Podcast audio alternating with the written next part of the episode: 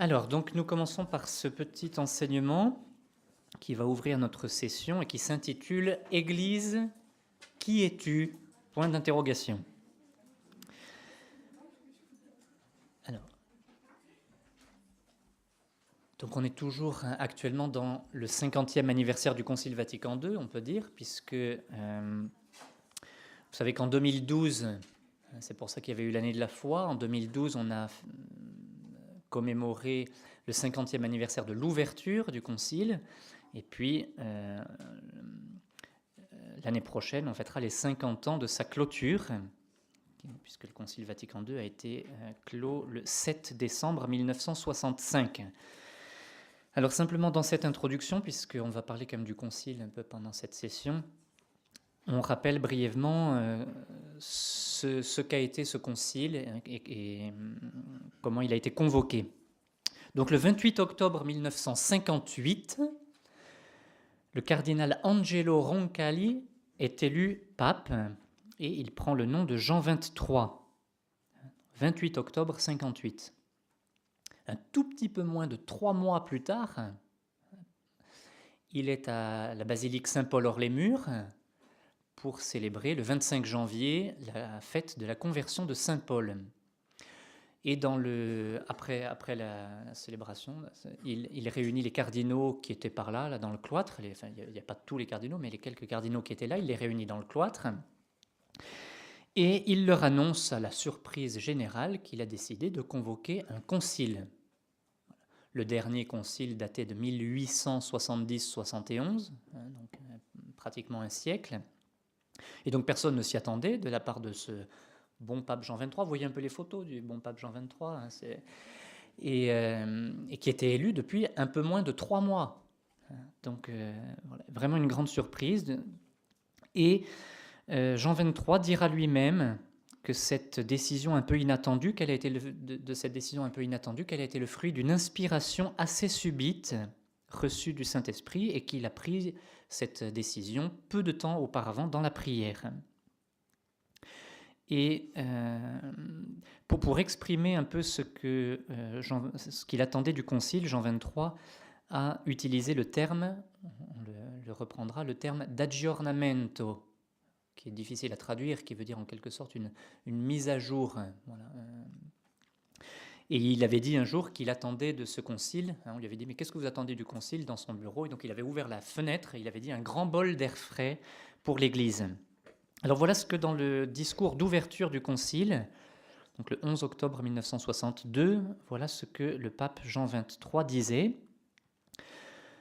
Ce qui est très important pour le concile œcuménique, c'est que le dépôt sacré de la doctrine chrétienne soit conservé et présentée d'une façon plus efficace. Il faut que cette doctrine certaine et immuable, qui doit être respectée fidèlement, soit approfondie et présentée de la façon qui répond aux exigences de notre époque. donc il a dit en fait trois phrases différentes, il fait à chaque fois la même distinction. En effet, autre est le dépôt lui-même de la foi, c'est-à-dire les vérités contenues dans notre vénérable doctrine, et autre est la forme sous laquelle ces vérités sont énoncées. Donc il voulait évidemment qu'on approfondisse et qu'on garde la doctrine, qui ne change pas, c'est clair, et en même temps que la forme avec laquelle on la transmet euh, soit rendue plus accessible pour les hommes de notre temps. Donc le Concile Vatican II est le 21e concile œcuménique de l'histoire de l'Église. Donc un concile œcuménique, c'est un concile qui euh, qui rassemble des évêques de toute l'Église et qui a une portée universelle. Et donc ce concile Vatican II va se dérouler sur quatre années, 1962, 63, 64 et 65, en quatre sessions. Donc les évêques se retrouvaient, évidemment, les évêques ne pouvaient pas passer les quatre ans euh, à Rome, ni rester tout le temps du concile à Rome, parce qu'ils avaient leur diocèse. Donc ils se retrouvaient euh, en général début octobre et jusqu'à début décembre, donc pendant les deux mois en 62, les deux mois en 63, en 64 et en 65. Et puis, entre-temps, entre chaque session euh, du, concile, eh bien, les, commissions réfléchissaient en fonction et amélioraient un peu les textes en fonction de ce qui avait été demandé par les évêques durant les sessions. donc ils ont été entre 2000 et 2500 évêques du monde entier, et puis quelques observateurs d'autres confessions chrétiennes, et puis des observateurs laïcs qui, bien entendu, ne, votaient pas. Hein. Et donc ce concile a été suivi, bien sûr, avec une grande attention par le monde entier. Et donc dans ces quatre années, le concile Vatican II a donné 16 textes. Alors, par ordre d'importance, puisqu'ils n'ont pas tous la même importance, d'abord il y a quatre constitutions, c'est les textes les plus importants. Quatre constitutions. Alors sur les quatre, il y a deux constitutions dogmatiques, ça veut dire qui, enseignent des points de dogme. Donc on, y reviendra, ces deux constitutions, c'est le cœur du concile. Donc les deux constitutions dogmatiques, c'est, euh, alors je dis leur nom latin, c'est les deux premiers, deux premiers mots. D'abord Dei Verbum, ça veut dire la parole de Dieu, donc euh, qui a parlé de la révélation. Et puis la deuxième constitution dogmatique, c'est Lumen Gentium, la lumière des nations, qui est euh, une constitution sur l'Église. On va, on va y revenir. Les deux autres constitutions, elles ne sont pas à proprement parler dogmatiques. Il y en a une qui s'appelle Constitution tout court sur la liturgie. Enfin, tout court, c'est pas dans le nom, hein, c'est Constitution sur la liturgie. Et puis, on y reviendra également parce que c'est un peu de ça que va parler toute la session, une constitution pastorale qui s'appelle Gaudium et Spes, joie et espérance, qui va parler de l'Église dans le monde de ce temps, donc du rapport entre l'Église et le monde, ça, va être le thème de, la session. après ces quatre constitutions, on a neuf décrets, bon là je, vous les énumère rapidement, hein, sur les évêques, sur les prêtres, sur la formation des prêtres, sur la vie religieuse, sur l'apostolat des laïcs, sur la mission, sur l'œcuménisme, sur les églises orientales et sur les moyens de communication sociale. Vous, les retrouverez hein, de toute façon. Et puis enfin, trois textes d'importance un peu moindre encore, qu'on appelle des déclarations, donc sur euh, le rapport de l'Église avec les religions non chrétiennes, sur la liberté religieuse et aussi une sur l'éducation. Donc le Concile Vatican II a été, selon euh, l'inspiration du pape Jean XXIII, un concile dogmatique, puisqu'il y a des constitutions dogmatiques, donc un concile qui, qui conserve, qui expose et qui développe le dépôt de la foi, de la doctrine, donc un concile dogmatique et pastoral, dans le sens où justement il veut euh, présenter cette doctrine d'une façon, façon plus accessible à notre époque, pour que dans un souci missionnaire pour que cette, ce dépôt de la foi soit mieux compris et mieux connu par le, maximum de personnes. Et un des buts du concile, ça a été de vouloir tout recentrer sur le Christ. Ça c'est très important, Jésus qui, est vraiment le, cœur de tout. Les deux grands textes du concile, les deux plus grands textes du concile sont euh, Dei Verbum et Lumen Gentium. Dei Verbum, la parole de Dieu, la parole de Dieu, c'est qui? C'est le Christ. Lumen Gentium, la lumière des nations. La lumière des nations, c'est qui? C'est le Christ encore. Et ces deux expressions qui désignent euh, Jésus lui-même. Et puis les deux sujets, hein, quand on parle de la révélation, c'est le Christ. Quand on parle de l'Église, c'est celle du Christ. Et donc, euh, c'est vraiment quelque chose qui est présent dans le Concile, de remettre au centre le Christ. Alors, dans cette euh, petite présentation sur l'Église, pour ce, premier, premier enseignement, on va voir d'abord dans une première partie ce que le Concile nous a dit sur l'Église. Ensuite, dans une deuxième partie, on développera quelques autres aspects, parce que le Concile n'a pas tout dit, et puis depuis le Concile, depuis 50 ans, il y a eu certains développements. Et puis dans une troisième partie, justement, on étudiera euh, le lien, le rapport qu'il y a entre les deux textes que le Concile a donnés sur l'Église, la constitution dogmatique et la constitution pastorale. Quel lien entre ces deux textes Donc première partie, qu'est-ce que ce que le Concile a dit au sujet de l'Église? Donc c'est la, constitution dogmatique Lumen Gentium. Donc la session cette année, elle va porter justement plutôt sur l'autre texte du Concile, hein, puisque le thème de la session, c'est l'Église de Jésus apporte au monde joie, paix et espérance. Donc ça va porter surtout sur le deuxième texte du Concile sur l'Église, le texte qui s'appelle Gaudium et Spes, joie et espérance. Et le Concile a donné ces deux textes qui traitent directement de l'Église, la constitution dogmatique, la constitution pastorale. Donc ces deux textes qui sont de nature différente, on reviendra dans la troisième partie sur le lien entre les deux, mais il est très important, avant, au début de la session, euh, avant de parler du rapport de l'Église avec le monde, de savoir bien ce qu'est l'Église. Euh, le pape François insiste beaucoup aujourd'hui pour qu'on sorte, mais on peut sortir quand, on, a été affermi et qu'on sait qui on est et d'où on vient. À ce moment-là, on peut et il faut sortir. Et auparavant, il faut donc voilà, avant de dire un peu pendant toute cette session, de, montrer un peu tout ce que l'Église euh, apporte au monde et tous les, rapports qu'il y a entre l'Église et le monde, on va commencer ce soir par dire ce qu'est l'Église en elle-même. Et donc dans cette première partie, on va reprendre un peu le plan et les grandes idées de, la constitution dogmatique Lumen Gentium. Donc premier point dans cette première partie, le mystère de l'Église. Donc les pères du Concile Vatican II ont voulu partir euh, de, l'origine de l'Église et de ce qu'elle est euh, profondément, c'est-à-dire un mystère divin. Et c'est le titre du premier chapitre de, la Constitution, Lumen Gentium, c'est le mystère de l'Église. Euh, bon, les, premières phrases du texte sont assez célèbres et elles sont très belles, je vous les relis. Le texte commence ainsi. Le Christ est la lumière des peuples, Lumen Gentium.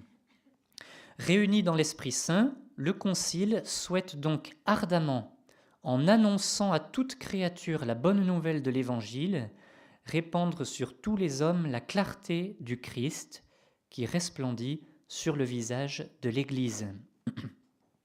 L'Église étant dans le Christ, en quelque sorte, le sacrement L'Église est en quelque sorte le sacrement, c'est-à-dire à la fois le signe et le moyen de l'union intime avec Dieu et de l'unité de tout le genre humain. Je reprends deux points importants dans, ce qui est dit. D'abord, ce qui est très important, c'est que c'est le Christ qui est la lumière des nations, ce n'est pas l'Église en tant que telle. Et l'Église, elle resplendit le, visage du Christ resplendit sur l'Église. Donc l'Église, elle est là comme un miroir pour faire resplendir le Christ comme lumière des nations. Donc tout de suite, la première phrase, l'Église, elle est définie par rapport au Christ, qui est la seule lumière. Et puis, un deuxième point important dans la phrase suivante, c'est que euh, l'Église, elle est définie comme un sacrement. Alors, ce n'est pas un des sept sacrements, mais un sacrement, justement, c'est un signe et un moyen donc le euh, sacrement pour être signe et moyen d'unité, d'union dans ces deux dimensions qui sont inséparables. Union intime, le texte dit union intime avec Dieu, c'est la dimension verticale, et l'unité de tout le genre humain, c'est la dimension horizontale. On a les deux bras de la croix, et s'il manque une de ces deux dimensions, eh l'autre euh, euh, bat de l'aile aussi. Et donc, voilà, l'Église est d'abord un mystère et un sacrement parce qu'elle est issue du mystère de la Sainte Trinité. Donc les numéros 2, 3 et 4 euh, de Lumen Gentium parlent le numéro 2 du Père, de Dieu le Père, qui a voulu l'Église de toute éternité, le numéro 3 du Fils, qui l'a fondé euh, en, s'incarnant sur la terre, et le numéro 4 parle de l'Esprit Saint qui l'habite, qui habite l'Église et qui en permanence la sanctifie. Donc, il y a une dimension double dans l'Église, c'est pour ça qu'elle est un mystère, c'est qu'elle est à la fois divine et humaine. Elle est d'abord divine à cause de son origine, euh, à cause aussi, euh, à cause ou grâce à celui qui en est la tête, euh, et par celui qui l'anime, le Père, le Fils, l'Esprit Saint. Et donc c'est ce que reprend d'une manière très belle la, constitution du Concile sur la liturgie, qui, dit cette, qui utilise cette phrase très belle. Euh, il est dit, il appartient en propre à l'Église d'être à la fois humaine et divine, visible et riche de réalités invisibles, fervente dans l'action et occupée à la contemplation, présente dans le monde et pourtant étrangère. Et puis ensuite, il précise l'ordre dans lequel euh, il faut voir les choses, mais de telle sorte que en elle, ce qui est humain est ordonné, c'est-à-dire en vue d'eux, ordonné et soumis au divin, ce qui est visible à l'invisible, ce qui relève de l'action à la contemplation, et ce qui est présent à la cité future que nous recherchons. Donc d'abord, vous voyez, même si spontanément, quand aujourd'hui des médias disent Église, on pense à l'association, hein, l'association dont le président est le pape, les vice-présidents les évêques, et puis les, vous voyez, la dimension visible uniquement. C'est un peu comme l'iceberg, hein, ça c'est la partie visible qu'on voit, mais ce qui fait vraiment l'Église, c'est d'abord ce qui ne se voit pas et son mystère. Alors bien sûr, l'Église est aussi évidemment humaine, puisqu'elle est composée d'un corps dont nous sommes les membres, hein, donc elle est aussi une réalité humaine, donc avec euh, ses faiblesses, puisqu'elle est composée par nous. Hein, donc, euh, dans un livre, Joseph Ratzinger fait d'une façon très belle le parallèle entre de l'Église avec l'incarnation. Il dit l'Église n'est pas une idée, elle est un corps. Et donc, le scandale de l'incarnation d'un Dieu qui, qui, prend la faiblesse de l'homme, euh, auquel se heurtèrent tant de contemporains de Jésus, eh bien ce scandale se prolonge aussi dans le scandale de l'Église, qui est vraiment divine, mais qui apparaît aussi au monde avec toutes ses, faiblesses, toutes les faiblesses de sa dimension humaine. Vous connaissez, je pense, l'histoire de, journaliste qui interviewait Mère Teresa. Ah, il était venu interviewer Mère Teresa, vous savez, euh, il y a beaucoup de discussions toujours, donc qu'est-ce qu'on pourrait changer dans l'Église et tout. Et donc le journaliste avait dit à Mère Teresa, d'après vous, qu'est-ce qu'il faudrait changer dans l'Église euh, pour que, ça aille mieux? Et Mère Teresa, avec son bon sourire, lui a dit, ce qu'il faut changer dans l'Église, vous et moi. Euh, donc pour dire, vous voyez que c'est pas, c'est pas le changement qui se voit qui compte. La première chose, c'est la, conversion, et c'est en, s'enracinant davantage en Dieu, donc dans la dimension du mystère qui ne se voit pas, que ce qui se voit sera vraiment, euh, vraiment l'Église aussi, et sera purifié. Et Joseph Ratzinger disait aussi, ce n'est pas d'une Église plus humaine dont nous avons besoin, mais au contraire d'une Église plus divine. Et si, alors seulement, elle sera réellement plus humaine. Si l'Église est plus divine, elle sera plus humaine. tout ce qu'on dira pendant toute la session illustrera un peu cette, euh, cette euh, manière de voir. Donc ce premier point, c'était le mystère de l'Église. Un second point, l'Église, corps du Christ et peuple de Dieu. C'est le deuxième chapitre euh, de Lumen Gentium qui est consacré à l'Église, peuple de Dieu. Alors le plan de, la constitution Lumen Gentium a été euh, longuement pensé, plusieurs fois remanié, euh, pour que euh, rien que le plan, la, table des matières, est un enseignement. Et, a vraiment un sens. Donc, il ne faut pas oublier que le premier chapitre, c'est le mystère de l'Église et l'Église comme sacrement, dans cette dimension invisible, divine. Et ensuite, d'une manière indissociable, mais ensuite, l'Église est aussi peuple de Dieu. On a beaucoup parlé, après le Concile Vatican II, de cette notion de peuple de Dieu, qui est très belle, mais qui est très belle à condition qu'elle soit comprise correctement. Et donc qu'elle reste profondément liée à la première dimension de l'Église, c'est-à-dire à sa dimension de, mystère euh, divin et de sacrement. Parce que sinon, on fait vite de l'Église, et, c'est arrivé souvent en fait, hein, après le Concile, on a dit l'Église peuple de Dieu, on a oublié un peu euh, certaines fois la première partie, et donc on a pris l'expression peuple de Dieu dans une acception, dans un sens euh, sociologique. Et justement, dans ce sens sociologique, l'Église n'est pas un peuple. Qu'est-ce que c'est un peuple? C'est des gens qui ont les mêmes coutumes, qui habitent sur le même territoire, etc. Donc, euh, dans ce sens sociologique, précisément, l'Église n'est pas un peuple. Donc, le, terme de peuple de Dieu qui a été repris euh, pour être appliqué à l'Église, il vient de l'Ancien Testament, et, c'est Saint Paul qui commence à faire ce, lien, hein, parce que dans l'Ancien Testament, Israël était vraiment un peuple au, sens sociologique du terme, vous voyez, avec ses, coutumes, sa vie. Euh, et puis il a été convoqué, assemblé par Dieu, qui l'a conduit. Et l'Église vient en quelque sorte accomplir, en, élargissant euh, très largement, accomplir ce qu'a été le peuple de Dieu de l'Ancien Testament. Et donc le, euh, Jésus, voyez, en, convoquant douze apôtres, a voulu montrer, voyez, qu'il voulait fonder un nouveau peuple, puisque le, le, peuple de Dieu était basé, basé sur les douze tribus d'Israël. Et je, vous lis ce, petit passage aussi d'un livre euh, du cardinal Ratzinger qui disait bien le non-peuple des chrétiens, puisqu'en soi, euh, les, chrétiens qui sont disséminés partout, qui n'ont pas les mêmes coutumes, ce non-peuple des chrétiens ne peut être peuple de Dieu que parce qu'il est intégré au Christ, qui est Fils de Dieu.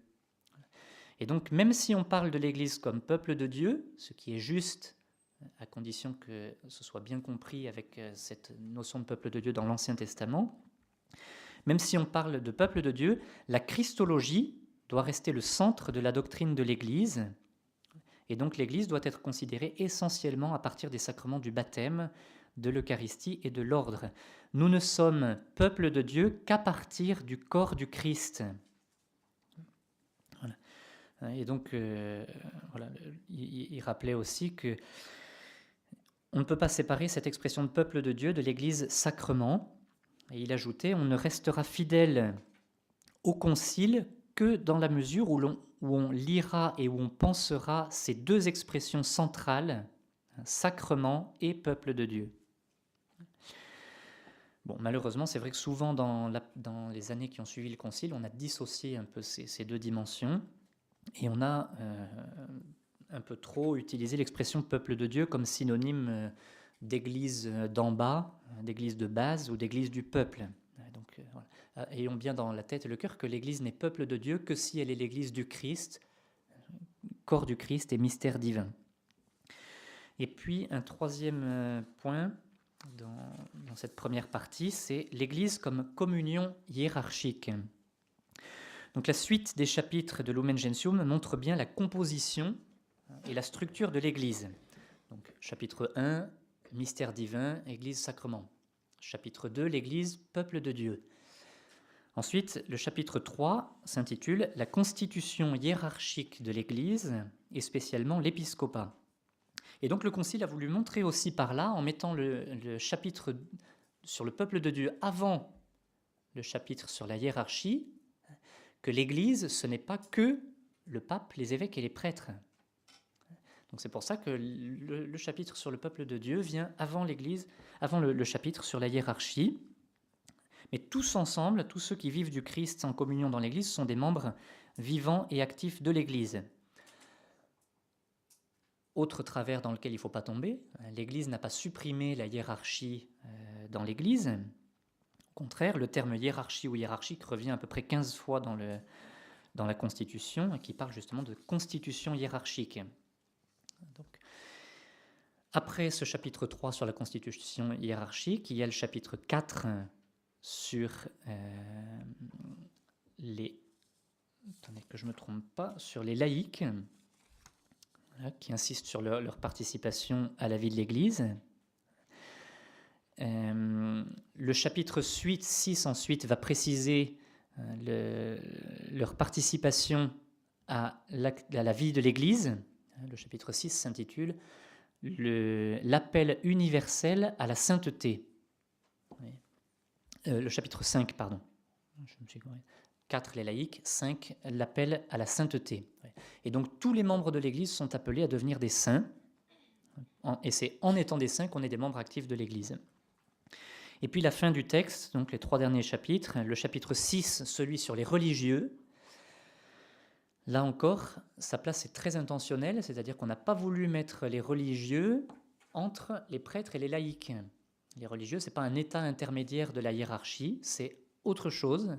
Et on a placé le chapitre sur les religieux entre euh, le chapitre sur l'appel à la sainteté, parce que les religieux doivent en être des signes euh, particuliers, et le chapitre 7 qui vient ensuite, et qui parle du caractère eschatologique de l'Église, donc c'est-à-dire le, fait que l'Église est tournée vers le retour de Jésus, vers le ciel, parce que les religieux sont ceux qui essayent de, vivre un peu sur la terre la manière dont on vivra au ciel. Au ciel, on ne possédera pas de biens, les religieux font vœu de pauvreté. Au ciel, on ne se mariera pas, ils font vœu de chasteté. Au ciel, on, vivra de la volonté de Dieu, ils font vœu d'obéissance. Donc, euh, euh, là encore, le plan a été très pensé. Hein. Euh, donc le chapitre 7, euh, j'ai dit lequel c'était. C'est important, puisque le chapitre 7 parle de l'Église euh, du ciel, Aussi, c'est important de se rappeler que l'Église, quand on parle de l'Église, ce n'est pas les membres uniquement, les gens qui sont sur la terre. Les saints font partie, sont des membres actifs et vivants de l'Église. C'est pour ça qu'un jour, quelqu'un avait demandé au cardinal Meissner, qui était l'archevêque de Cologne, je ne sais pas s'il est encore, l'archevêque de Cologne, hein, il y en a qui voudraient faire de l'Église une démocratie. Et le cardinal Meissner avait dit, ben oui, mais la démocratie dans l'Église suppose qu'on donne le droit de vote non seulement à la génération actuelle des chrétiens, mais aussi euh, aux générations qui ont précédé. Et c'est un peu compliqué à mettre en œuvre, forcément. Donc, euh, parce que l'Église, c'est pas que nous maintenant sur la terre. Les saints sont, des membres euh, actifs et vivants. Et puis le dernier chapitre, chapitre 8 de Lumen Gentium, c'est celui qui traite de la Vierge Marie. Alors la place de ce chapitre a encore été très discutée aussi au Concile. Au début, il était prévu de faire un texte à part sur la Sainte Vierge. Et puis après beaucoup de, réflexions et de discussions, les évêques ont préféré qu'il soit inséré dans le euh, texte sur l'Église pour bien montrer que la Vierge Marie est l'image parfaite de l'Église, l'Église qui est à la fois mère et vierge, et que la Vierge Marie est aussi le modèle de tous les disciples du Christ, de tous les membres de l'Église, puisqu'elle a suivi Jésus parfaitement. Et donc le Concile utilise au sujet de la Vierge Marie des expressions très fortes et très importantes dans ce chapitre 8. Je vous lis une phrase. La Vierge Marie apporta à l'œuvre du Sauveur une coopération absolument sans pareille par son obéissance, sa foi, son espérance, son ardente charité, pour que soit rendue aux âmes la vie surnaturelle. C'est pourquoi elle est devenue dans l'ordre de la grâce, notre mère. Et lorsque le pape euh, Paul VI a promulgué Lumen Gentium, c'était lors de la troisième session du, Concile, en 1964, il a proclamé, il a, annoncé qu'il allait proclamer la Vierge Marie, mère de l'Église. Et donc, quand il a annoncé cela, les évêques euh, ont, applaudi longuement et ont été très heureux de cette proclamation de Marie, mère de l'Église.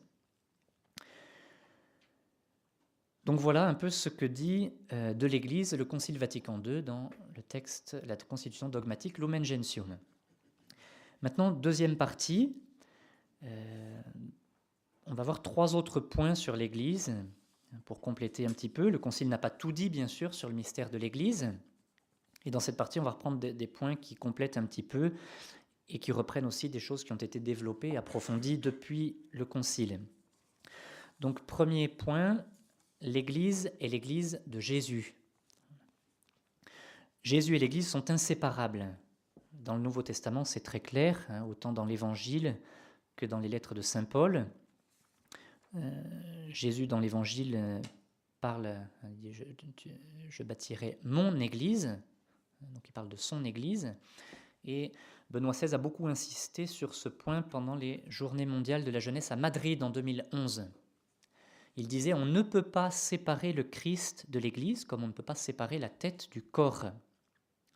Et il avait dit dans l'homélie de la messe aux jeunes Permettez-moi aussi de vous rappeler que suivre Jésus dans la foi, c'est marcher avec lui dans la communion de l'Église. On ne peut pas suivre Jésus en solitaire. Celui qui cède à la tentation de marcher à son propre compte ou de vivre la foi selon la mentalité individualiste qui prédomine dans la société court le risque de ne jamais rencontrer Jésus-Christ ou de finir par suivre une image fausse de lui. Et puis le, pape François, dans son homélie du 30 janvier cette année, a, insisté avec beaucoup d'énergie là-dessus, en reprenant aussi des expressions du pape Paul VI, et en disant que vouloir établir une, une, alternative, hein, en disant, bah, parce que c'est des choses qui ont été entendues, hein, de dire, bah, moi, euh, le Christ oui, l'Église non. Et donc euh, le pape François a dit, ben ça, c'est un fantasme, c'est son expression, c'est les expressions choc, ou une dichotomie, c'est-à-dire une séparation absurde. Donc vous voyez, ce, lien indissoluble qu'il y a entre Jésus et l'Église est capital pour l'Église. Hein, l'identité de l'Église repose sur l'identité du Christ. Et donc évidemment, ça a des conséquences aussi concrètes pour nous aujourd'hui, parce que si l'Église est l'Église de Jésus, ça veut dire qu'elle n'est pas notre Église. Et donc on ne peut pas disposer de l'Église à notre gré, mais elle est l'Église de Jésus. Et comme le, disait euh, Joseph Ratzinger, tout ce qui n'est que notre Église n'est pas l'Église au sens profond du mot. Cela relève de son aspect humain et donc par conséquent est accessoire et transitoire. Tout ce qui vient de, nous, les hommes, euh, dans l'Église, c'est des choses qui finalement pourront changer euh, ou bouger parce que, parce ça ne vient que de nous. Tout ce qui vient de Dieu euh, demeure. Un deuxième petit point sur l'Église, colonne et support de la vérité. Donc l'expression est de Saint Paul dans la première lettre à Timothée, chapitre 3, verset 15. Saint Paul parle de l'Église du Dieu vivant, qui est colonne et soutien ou support de la vérité. Parce que Jésus, en effet, a promis à son Église et à ses disciples de les conduire vers la vérité tout entière. Et il a dit à ses apôtres cette phrase euh, extrêmement forte, euh, qui vous écoute, m'écoute. C'est très fort comme phrase, hein, parce que c'est dangereux même de dire ça. Hein. Ça montre la, confiance et l'assistance qu'il va donner euh, aux apôtres ensemble. Hein, C'est-à-dire quand les apôtres ensemble transmettront un enseignement, ce sera infailliblement celui de Jésus. Ceux qui vous écoutent m'écoutent. Et donc cette vérité nous est donnée dans l'Église. Euh, c'est un point qui ne doit pas euh, nous enorgueillir. Vous savez ce qu'avait dit Benoît XVI nous n'avons jamais la vérité. Dans le meilleur des cas, c'est elle qui nous a. Donc, euh, il n'y a, pas, a, pas, a pas sujet d'orgueil, on n'en est pas les possesseurs, voilà, mais, mais, on la reçoit et on essaye de, de, vivre en elle. Et puis un troisième petit point sur l'Église comme famille. C'est une image de l'Église qui nous est chère. Euh, cette expression utilisée pour l'Église cette expression de famille utilisée pour l'Église.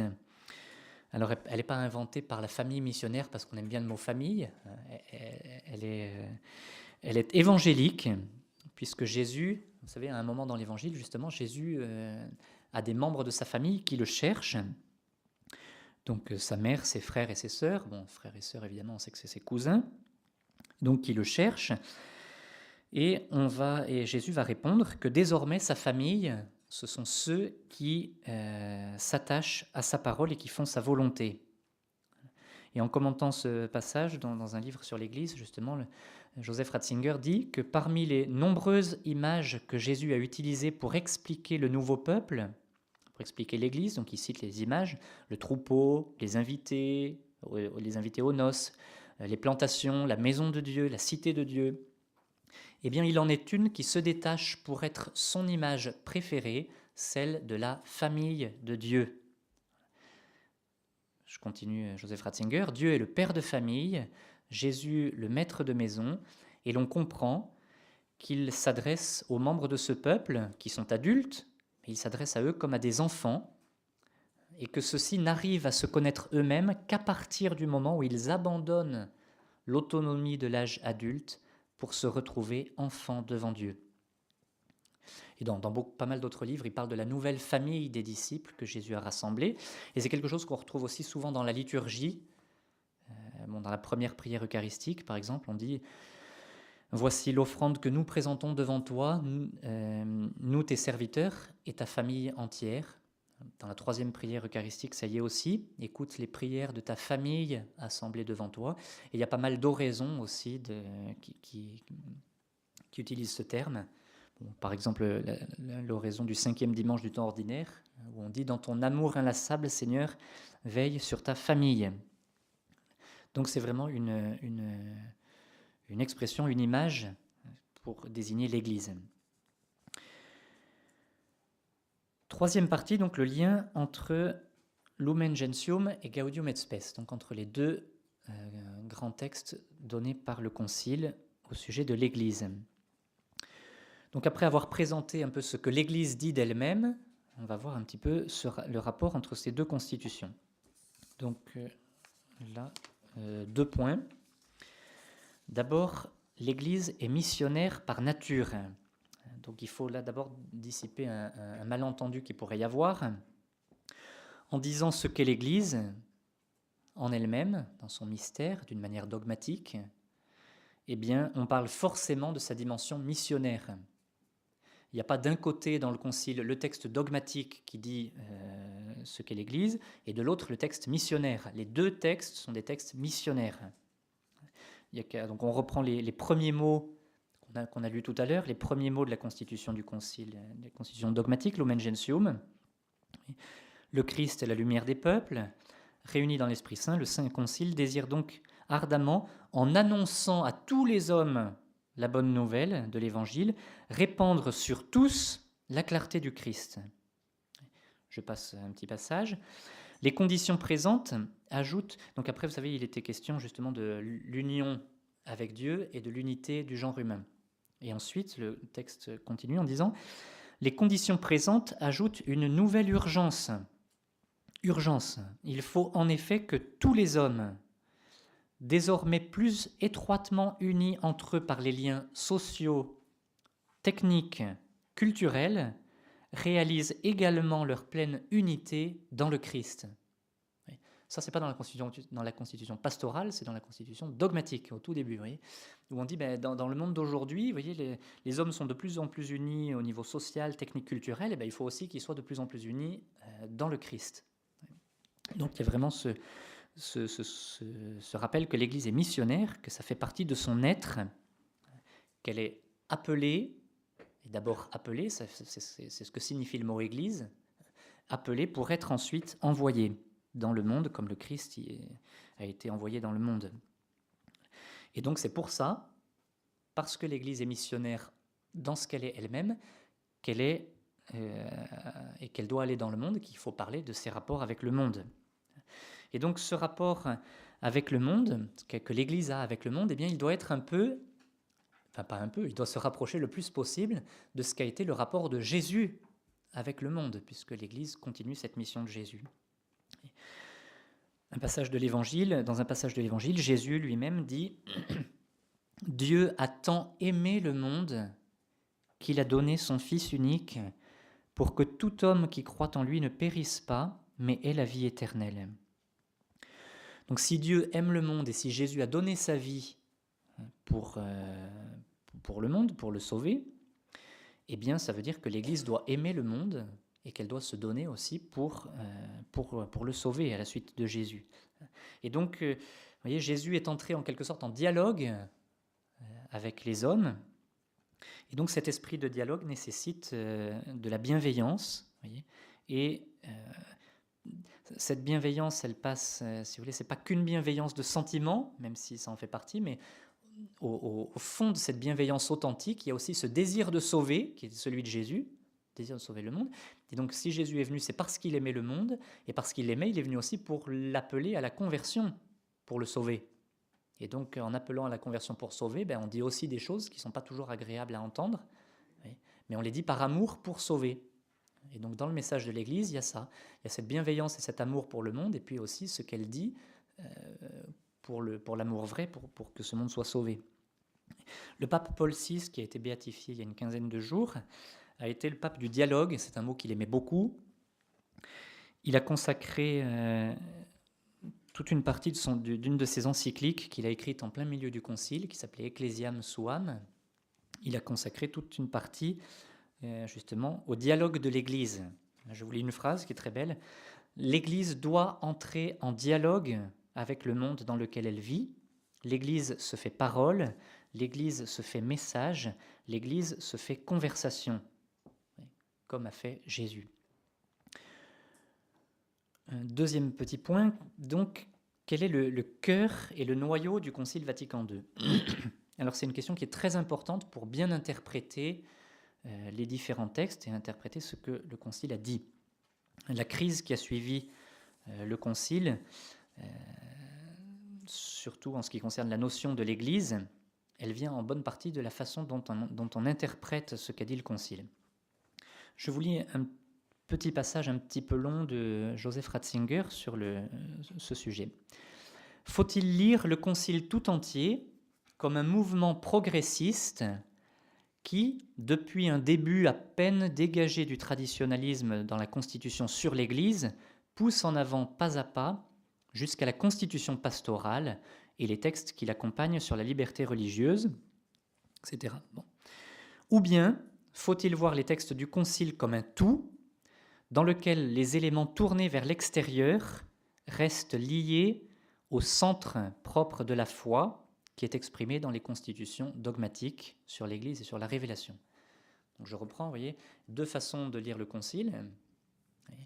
Euh, la première qui n'est pas juste, parce que c'est pas ce qui s'est passé au Concile, c'est certains qui veulent dire, ben oui, mais le début du, les textes dogmatiques, c'était le début du Concile, et puis petit à petit, on est allé vers des textes beaucoup plus ouverts, et donc maintenant, il faut continuer cette ouverture euh, vers le monde euh, à tout, prix. Hein. et donc après, on s'éloigne du dogme et on se rend vers les gens en abandonnant le dogme.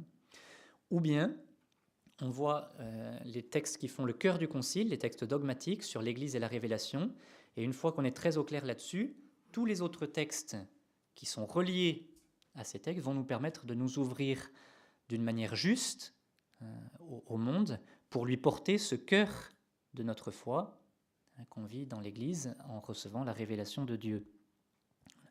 Donc, hein, il répondait ensuite, on doit lire Vatican II entièrement en orientant le regard dans le sens des textes théologiques centraux et non pas l'inverse. Donc ce n'est pas la constitution pastorale qui mesure la constitution sur l'Église, c'est l'inverse, c'est l'ensemble pris autour de son centre réel, donc le texte sur l'Église et celui sur la révélation, qui est vraiment l'esprit du Concile. Donc tout ce qu'on va dire pendant cette session sur le, rapport de l'Église avec le monde, ça présuppose, et c'est en lien avec ce que le Concile a dit de l'Église en elle-même. Donc un troisième petit point important encore, c'est alors qu'est-ce que l'on entend par le mot pastoral?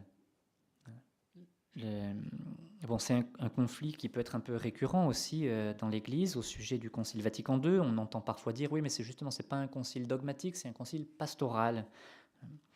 Euh, bon, on a pourtant bien dit que le Concile a donné deux textes dogmatiques. Et Jean 23 avait voulu que ce concile soit aussi pastoral. Alors est-ce que les deux s'opposent? Est-ce que la constitution dogmatique sur l'Église est en opposition avec la constitution pastorale? Bien sûr non. Euh, euh, je, reprends là aussi une définition du cardinal Ratzinger qui disait pastoral, c'est un terme qui ne veut pas nécessairement dire flou, dépourvu de substance, purement édifiant, comme cela a pu être compris ici ou là. Un terme, c'est un terme qui doit au contraire vouloir dire partir d'une attention positive à l'homme d'aujourd'hui. Donc le, voilà, pastoral, un terme qui ne veut pas non plus dire édulcoré et vague, mais qui veut dire enraciné dans le langage de l'écriture des pères de l'Église, des hommes d'aujourd'hui, bref, dans le langage vivant de l'homme de tous les temps. Donc dogmatique et pastoral ne sont pas opposés, au contraire. Il n'y a pas de pastoral juste il n'y a pas de, dogmatique juste, de théologie juste. Et les deux dimensions sont nécessaires et elles se complètent. voyez, on ne peut pas, euh, euh, faire une pastorale coupée de la dogmatique. Il n'y a, pas très longtemps, le cardinal euh, Muller, préfet de la congrégation pour la doctrine de la foi, disait mais le Christ euh, maître, enseignant, c'est la même personne que le Christ pasteur. On ne peut pas en faire deux personnes pour, pour en choisir une au profit de l'autre. Donc, euh, Lumen Gentium et Dei Verbum sont le cœur du concile, et la constitution Gaudium et Spes, comme tous les autres textes du concile, sont à lire en lien avec euh, ce cœur du concile. En conclusion, donc l'Église est un mystère on l'a dit, parce qu'elle est issue de la Trinité et puisqu'elle est le sacrement, le signe de l'union intime des hommes avec Dieu et de l'unité de tout le genre humain. Donc l'Église est un mystère à cause de cela. L'Église est le peuple de Dieu, puisqu'elle a été fondée par le Christ, qui est la tête de ce corps. L'Église est aussi, c'est un peu toutes les faces du diamant hein, qu'est l'Église. L'Église est aussi une communion hiérarchique, puisque ce corps a été organisé par le Christ pour qu'il grandisse et qu'il se développe. L'Église est aussi une famille, puisqu'elle vient de la famille de Dieu et qu'elle est appelée à accueillir en elle tous les membres de la grande famille humaine. L'Église est celle de Jésus, puisque c'est Jésus qui l'a fondée, donc elle est la sienne et non pas la nôtre. Et donc, ça exige que nous soyons à l'écoute de Jésus. L'Église est une lampe, puisqu'elle est appelée à porter la lumière de la vérité qu'elle reçoit de Jésus, qui lui est la lumière des nations. L'Église est missionnaire, puisqu'elle est appelée à continuer la mission de Jésus. L'Église aime le monde parce que Dieu l'aime et qu'il a envoyé son Fils dans le monde. Et parce que l'Église est tout cela, mystère, peuple de Dieu, communion, famille, lampe, mission, parce qu'elle est tout cela, l'Église est aussi Gaudium et Spes, donc joie et espérance pour le monde. Et donc, euh, il faut qu'on demande la grâce de savoir dire avec conviction, comme le pape François, avec fierté et joie, je suis fils de l'Église. Seulement pour être fils de l'Église, il faut être à l'intérieur. Il faut être à l'intérieur. Euh, au moment où Benoît XVI avait sorti le livre euh, Lumière du monde, il y avait un petit témoignage qui avait été donné, parce que c'était un livre d'interview qui avait euh, été accordé par Benoît XVI au journaliste allemand Peter Sewald, qui avait déjà fait, je ne sais pas comment on prononce l'allemand, Zewald m'avait dit frère Antoine. Euh, et, donc ce, Peter Zewald avait euh, eu une jeunesse difficile, hein, il avait abandonné complètement l'Église, il était passé par des groupes euh, marxistes, violents, etc. Et puis, au bout d'un temps, il a retrouvé la foi et il a utilisé cette, cette image justement pour dire, il disait, ben, les vitraux d'une église, les vitraux dans une église, c'est ce qui, donne un peu le message. Vous savez, les, vitraux, souvent, c'est catéchétique. Les vitraux d'une église, ils ne sont lumineux que de l'intérieur. Eh le message de l'église, c'est un peu pareil. Si on veut le comprendre, quand on est à l'extérieur de l'église, les vitraux, on n'y voit rien, hein, on ne comprend rien.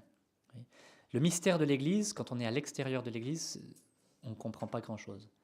Quand on est dans l'église, le message, parce, parce, que la lumière du Christ euh, passe à travers, eh bien, le message, on le comprend, et puis toutes les couleurs. Et puis on... c'est pour ça qu'on a besoin d'être à l'intérieur de l'Église des fils de l'Église pour comprendre ce qu'est l'Église. Deux tout petits points pour finir dans cette conclusion. D'abord, l'amour de l'Église pour le monde. Donc l'Église, comme Jésus aime le monde, et donc les sentiments de l'Église pour les hommes et pour le monde, eh bien, ce sont ceux que Jésus a pour le monde et pour les hommes. Je vous cite un petit, un petit quelques phrases du cardinal Montini, donc celui qui va devenir ensuite le pape Paul VI, qui en 1957, un congrès d'apostolat des, laïcs à Rome, a, dit ces très belles phrases, parce que Paul VI, euh, Paul VI en plus avait une plume très belle, il avait de, très belles expressions. Alors il avait, il avait dit ce texte, Nous aimerons notre patrie et nous aimerons celle des autres. Nous aimerons nos amis et nous aimerons nos ennemis. Nous aimerons les catholiques, nous aimerons les protestants, les anglicans, les indifférents, les musulmans, les païens, les athées. Nous aimerons toutes les classes sociales, mais plus particulièrement celles qui ont le plus besoin d'assistance et de promotion. Nous aimerons les enfants et les vieillards, les pauvres et les malades. Nous aimerons ceux qui méritent et ceux qui ne méritent pas d'être aimés. Nous aimerons notre temps, notre civilisation, notre technique, notre art, notre sport, notre monde. Nous aimerons en nous efforçant de comprendre, de compatir, d'estimer, de souffrir, de servir. Nous aimerons avec le cœur du Christ, nous aimerons avec la générosité de Dieu. C'est très beau et c'est vraiment les sentiments de l'Église pour le monde. Malgré cela, et c'est le deuxième point, voyez, le, pape Paul VI, le futur pape Paul VI, qui était plein d'amour pour Dieu et pour les hommes, tout en disant cela, il n'était pas naïf. On va évoquer pendant cette session les aspects plutôt positifs des relations de l'Église avec le monde, et tant mieux, hein, tant mieux. En faisant cela, on n'oublie pas on aurait du mal d'ailleurs, vu l'actualité, à, l'oublier. On n'oublie pas que cet amour que l'Église a pour le monde, qui est immense, qui est sincère, il est aussi un amour vrai. Et donc un amour vrai, ça consiste aussi à donner les vraies valeurs dont le monde a besoin, alors que pourtant parfois il les rejette. Et si, on ne fait pas cela, ben on n'est pas fidèle à la mission de Jésus, on n'est pas fidèle à l'évangile. Jésus est venu d'abord pour les pécheurs, oui, mais pas pour qu'ils restent pécheurs, pour qu'ils se convertissent et qu'en se convertissant, ils puissent ensuite découvrir la joie de l'évangile. Et on vient pour donner la joie et elle passe par cette conversion. Alors Jésus nous a prévenus de ces difficultés avec le monde. Jésus n'était pas naïf. Il a dit euh, Je suis venu pour que les hommes aient la vie. Il a dit Le Père Dieu a tant aimé le monde. Oui. Et voilà aussi ce qu'il dit dans les dernières paroles euh, avant sa passion à ses apôtres. Si le monde a de la haine contre vous, sachez qu'il m'a haï le premier. Si vous étiez du monde, le monde aimerait ce qui lui appartiendrait en propre, mais parce que vous n'êtes pas du monde, et que je vous ai choisi du milieu du monde, à cause de cela le monde vous hait. Souvenez-vous de la parole que je vous ai dite, le serviteur n'est pas plus grand que le maître, s'ils m'ont persécuté, ils vous persécuteront aussi. S'ils ont gardé ma parole, ils garderont aussi la vôtre. Ça c'est au chapitre 15 de l'évangile de Saint Jean. Et un peu plus loin, au chapitre 16, il leur dit encore aux apôtres, Dans le monde, vous aurez à souffrir, mais gardez courage, j'ai vaincu le monde. Joseph Ratzinger euh, euh, montrait un peu que le, sens dans lequel vont ces difficultés. Il disait, ce ne sont pas les chrétiens qui s'opposent au monde, c'est le monde qui s'oppose à eux quand est proclamée la vérité sur Dieu, sur le Christ et sur l'homme. Le monde se révolte quand le péché et la grâce sont appelés par leur nom. Il poursuivait ainsi, après la phase des, entre guillemets, des ouvertures sans discrimination, il est temps que le chrétien retrouve la conscience d'appartenir à une minorité et d'être souvent en opposition avec ce qui est évident, logique, naturel, pour ce que le Nouveau Testament appelle, et pas toujours dans un sens positif, l'esprit du monde. Il est temps, continuait-il, de retrouver le courage de l'anticonformisme, la capacité de s'opposer, de dénoncer bien des tendances de la culture ambiante, en renonçant à une certaine solidarité euphorique post-conciliaire. Parce que dans la suite du concile, parfois, on a tellement voulu cette ouverture avec le monde que c'est allé un peu euh, dans tous les sens en oubliant, euh, en, oubliant la foi. Alors demandons que la Vierge Marie, la mère de l'Église, nous rende toujours plus fils de l'Église, amoureux de Jésus, et puis que on ait bien ces deux vertus nécessaires que nous donne l'Église pour vivre et témoigner aujourd'hui de Jésus, le courage et la joie.